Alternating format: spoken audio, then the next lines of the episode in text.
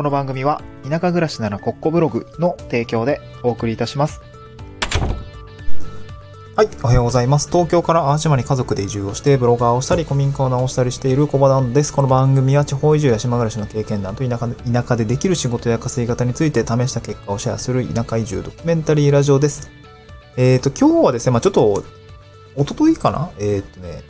初心表明演説をしたような気がするんですよね。あの、新年の抱負みたいなことを喋っ、あいつ、元旦ですかね喋ったんですけど、まあそこではね、何を話したかっていうと、なんか、そう、金昨年、Kindle 本を出して、えーいろいろ地方移住とはこうやって進めていくべきだ、みたいな話はしたんですけど、なんかちょっと、まあ、も文章だけだと分かりづらい情報があるよねっていうことに、まあ、いろいろその感想を聞くとか、いろいろ知ったんで、なんかやっぱブログですね、ブログを拡充させていこうっていうような初心を、えー表明したんですよね。今年は頑張っていくぞみたいな感じでやったんですけど、まあ、それ、まあ、やるにあたって、ちょっと僕、ブログ実はめっちゃ挫折してたんですみたいな話をしたくって、今日トークテーマですね、なぜブログに3回挫折したのか、その理由と、まあ、4度目に継続している理由についてお話をしたいなと思います。まあなので、自分のブログ人生みたいな話をしていきたいなと思うんですけど、僕ですね、3回目、今4回目の挑戦なのかな ?3 回挫折してるんですよね。で、これちょっと時代時代にね、3つ、まあ4つか。今やってるのは合わせて4つなんですけど、ちょっと時代をちょっとね、1つずつ捉えて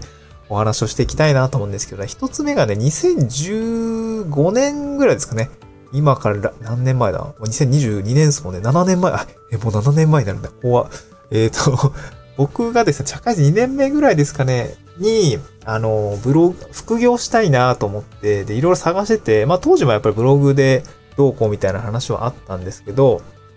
そう。で、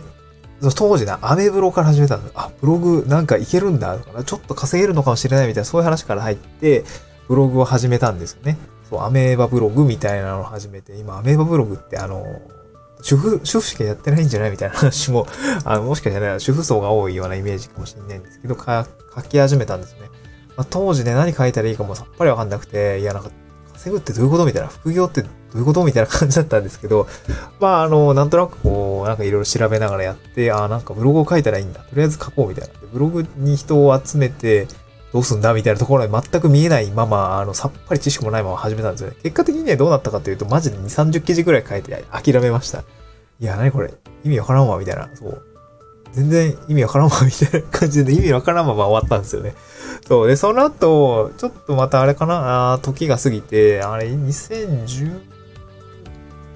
4年、2016年、7年、いや、2016年ぐらいですかね。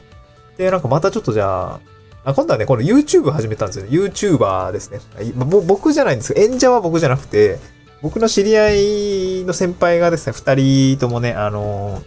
あの、やっと、なんか、と一緒になんか、なんかやりますかみたいな感じになって、当時ね、バスケットボール僕ずっとハマってて、で、その先輩もバスケットずっと好きで、なんか NBA めっちゃ面白いねってなって、その NBA のじゃメディアつ、メディアとか YouTube をやろうみたいな。当時ね、あの、当時なんかラジオ番組みたいなやつやってたんですよね。そう。あの、やってて、いや、これめっちゃ恥ずかしいから言わないでこう。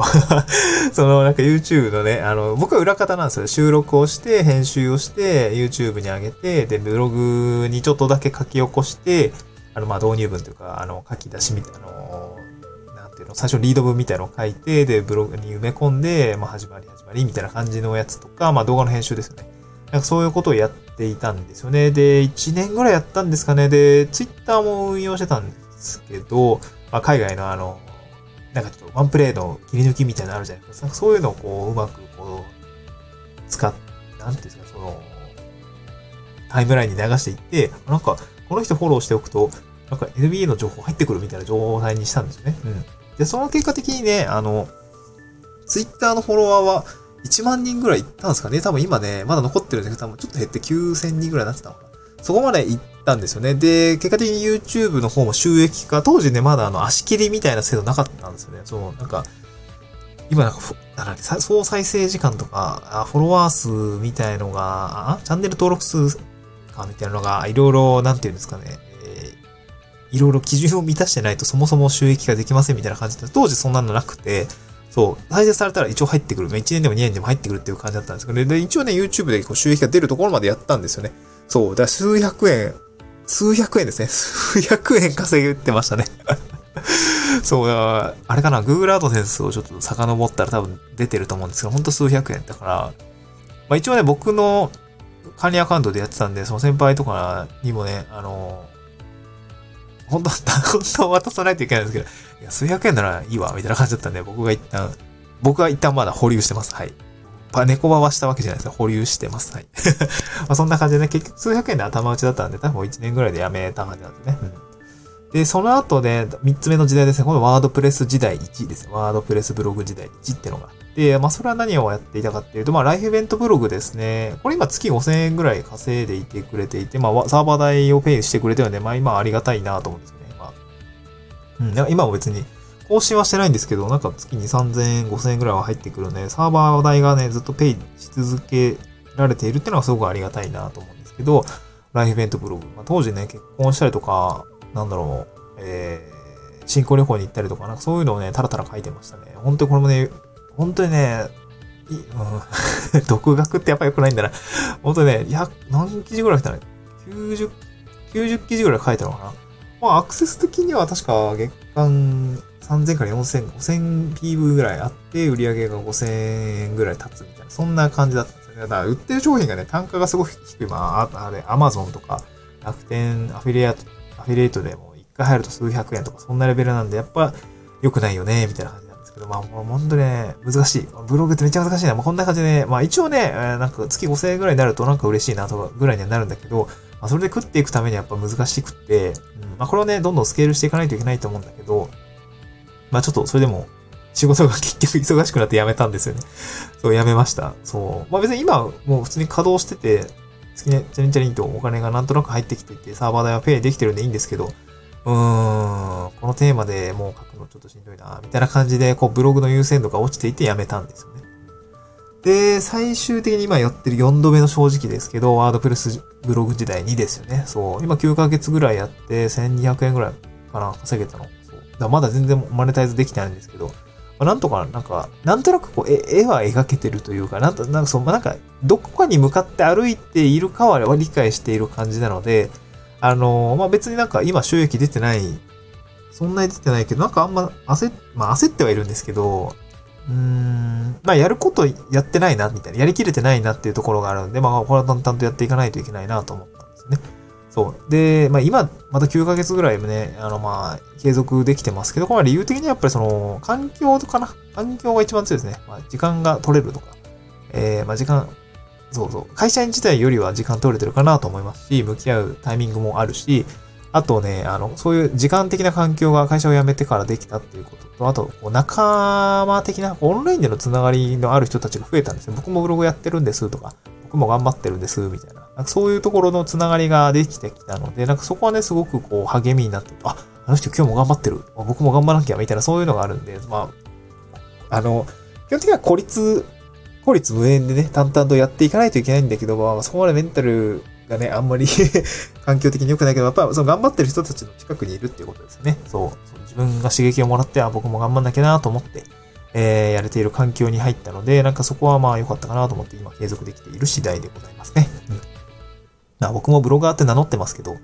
うん、別にそんな稼げてないしね、えー、まだそこ、ブログ飯が食えてるわけじゃないんで、まあ引き続き書いてはいくんですけど、まあただね、僕そんな私ももうかなり遠回りをして3回挫折してますね。かなりもうめっちゃ挫折組なんで、はい、まあまたね、4回目も挫折するかもしんないですけど、まあ今年1年はね、また、今年1年こそは頑張って、また頑張っていきたいなと思います。もう来年もうやめないように、やめないように。まあ、前回途中でやめたらいいとか言ってんのにやめないように頑張りますって、またおかしい話ですけど、まあブログはやめたくないな。頑張りたい。楽しいしね。そう、ブログとかいじってるのすごい楽しいんですよね。ワードプレスとかいじったりとか、記事書いているのもなんか、うん、まあ、容量も得てきたのもあるかもしれないですね。まあそういうところでやっぱ負担感はないので、まあ、大変ではあるんだけど、やめるほどの負担感がないというか、もうしんどいとゲロ吐きそうです。まあ、まあ、なんかワードプレス見るだけでゲロ吐きの吐きそうですみたいにはなってないし、そう、デザインとかもやっぱ好きですし、なんて言うんだろう、その表現できる場の一つとしてメディアを持つっていうことは僕は的にはすごく嬉しいし、なんか感情表現の場ですかね。なんかそういう感じになってるので、僕はすごくいいかなと思ってますね。そう、ガチャガチャやるの楽しいなと思いながらやってますね。まあちょっとデザインに凝りすぎるとちょっと沼になって別に本質的ではないので、しっかりね、読者の悩みが解決できる記事をどんどん書いていきたいなと思っている次第でございます。はい、今日はですね、なぜブログに3回挫折したのか、その理由と、まあ、4度目に継続している理由についてお話をさせていただきました。はい。まあ、環境が大事ですってことですね。はい。今日はそんな感じですね。今日、あの、合わせて読みたいですね。副業を始めるなら多くの人がブログを選ぶ3つの理由という形で、まあ、僕がそうだったんですけど、こう、なんとなくブログって、副業として成功しそうだとか、稼げそうだって思ってで始める人が多いんですけど、まあ、ブログってなんでそうなってるのみたいな話ですよね。まあ、そういうところが結構、その、まあ、これ確かホリエモさんが言ってたやつだと思うんですけど、まあ、いろいろその、えー、っとね、副業を始めるとか、なんか事業を始めるときの、まあ、失敗しない法則論みたいなのがあるんですけど、そこに結構ブログって当てはまっていて、じゃあそれって何みたいなのが4つぐらいね、要素があったんですけど、それについてね、あの解説をした記事を貼り付けておりますので、まあなんか副業したいなとかっていう方についてはぜひあの見ていただければなと思います。はい、また次回の収録でお会いしましょう。バイバーイ。